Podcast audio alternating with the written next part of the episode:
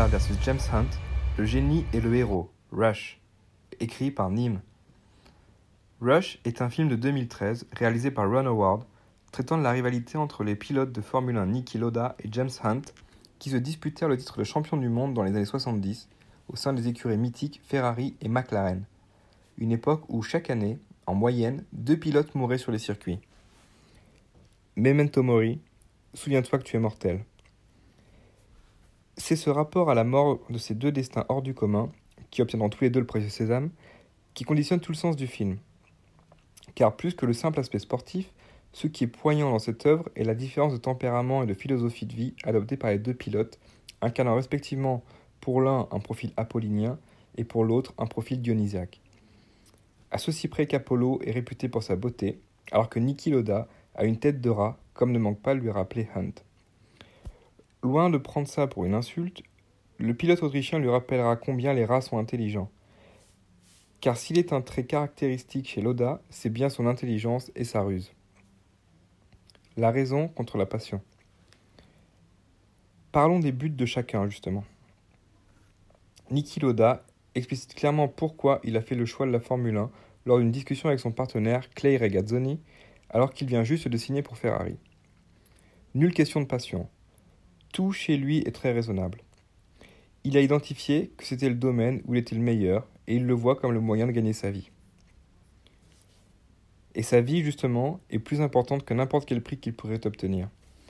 C'est ainsi qu'il offrira sur un plateau le titre de champion du monde à son rival en 1976 lors de la dernière course, en choisissant de se retirer plutôt que de prendre des risques dans des conditions trop pluvieuses à son goût. James Hunt est, lui, le strict opposé.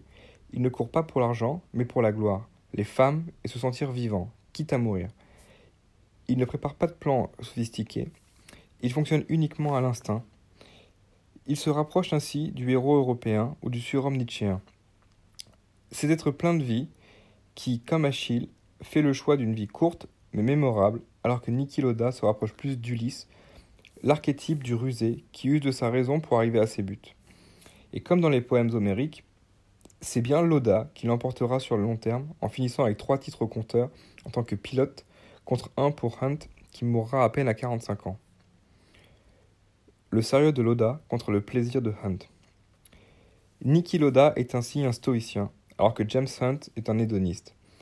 La conversation qu'ils ont à la fin du film souligne bien cette différence d'approche de la vie quand Hunt dit à Loda que pour lui, tous les efforts fournis doivent bien permettre d'en tirer des plaisirs à un moment, sans quoi il serait sans intérêt.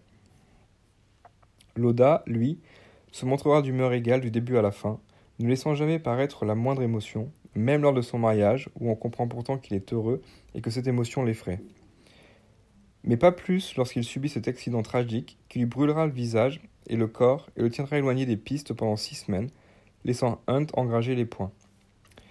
Tout chez lui n'est que rapport de force, et s'il aime dominer, il respecte les gens qui le poussent dans ses retranchements, en premier lieu, comme James Hunt, sans qui n'aurait jamais été la légende qu'il deviendra. L'étoile Hunt et le trou noir Loda. Hunt est comme une étoile. Il est solaire. Il génère la vie autour de lui, mais trop s'en approcher, c'est se brûler, comme son ex-femme Suzy Miller en fera les frais. Il brûle très fort, jusqu'à atteindre son apogée comme une géante rouge avant de décliner pour devenir une naine blanche, une fois que Hunt atteindra son but suprême de gagner un titre de champion du monde, il ne sera plus jamais aussi compétitif. Il continuera sa vie de playboy et quittera la course automobile deux ans plus tard. Loda est l'opposé, mais il n'est pas lunaire, c'est un trou noir. Il est supérieur à l'étoile qu'il pourrait absorber sans broncher. Si Hunt parvient à gagner, c'est uniquement car il l'a décidé. Alors que Hunt attire les gens par sa joie de vivre, Loda les force à le suivre en définissant les règles d'interaction. L'exemple le plus criant étant la façon par laquelle il accède à la Formule 1. Alors qu'il parvient à rejoindre l'écurie BRM en tant que pilote, initialement à la faveur d'un investissement financier, il redéfinira les règles après avoir prouvé qu'il pouvait faire gagner 2,3 secondes par tour à son coéquipier vedette en effectuant des modifications sur sa voiture. Il entretient les relations froides avec ses collègues qu'il n'aime guère, mais il fait ses preuves. Le génie Loda et le héros Hunt. Mais alors lequel de ces archétypes est le meilleur? Le génie, ce monstre de travail disposant d'un cerveau attiré par la compréhension des systèmes, ou le héros, cet être charismatique qui œuvre à sa gloire individuelle et recherche la liberté. Si j'observe une supériorité effective en termes de résultats de la personnalité de Loda, qui allie discipline, intelligence et méthode, j'aime la part de chaos et de vitalité chez Hunt. Je ne saurais me prononcer. Je suis de naturel proche de Niki Loda, et c'est sûrement pour cela que j'ai une forme d'admiration, voire d'envie, pour les archétypes comme celui de Hunt. Loda lui-même confiera cette envie sur la fin. On pourra nourrir des regrets, avoir Hunt ne pas pousser son potentiel plus loin, lui préférant un bon équilibre avec une vie riche en plaisir. On pourra au contraire regretter de voir quelqu'un comme Loda tout sacrifier de la sorte, mais on ne peut pas changer sa nature. Niki Loda était sûrement très haut sur le spectre de l'autisme. Il n'aurait pas pu être différent, quand bien même il le choisirait. Il en va de même pour Hunt. Ils constituent chacun à leur manière un archétype qui a fait la grandeur de l'Occident, le génie et le héros. Mais la grande force du génie est que son talent dure. Citation de Niki Loda. For me, James was the most charismatic personality who's ever been in Formula One. Niki Loda. C'est pourquoi Niki traînera sa célèbre casquette rouge sur les circuits de Formule 1 jusqu'à la fin de sa vie. Mercedes ira chercher son savoir-faire en 2012 pour obtenir le succès que l'on sait aujourd'hui.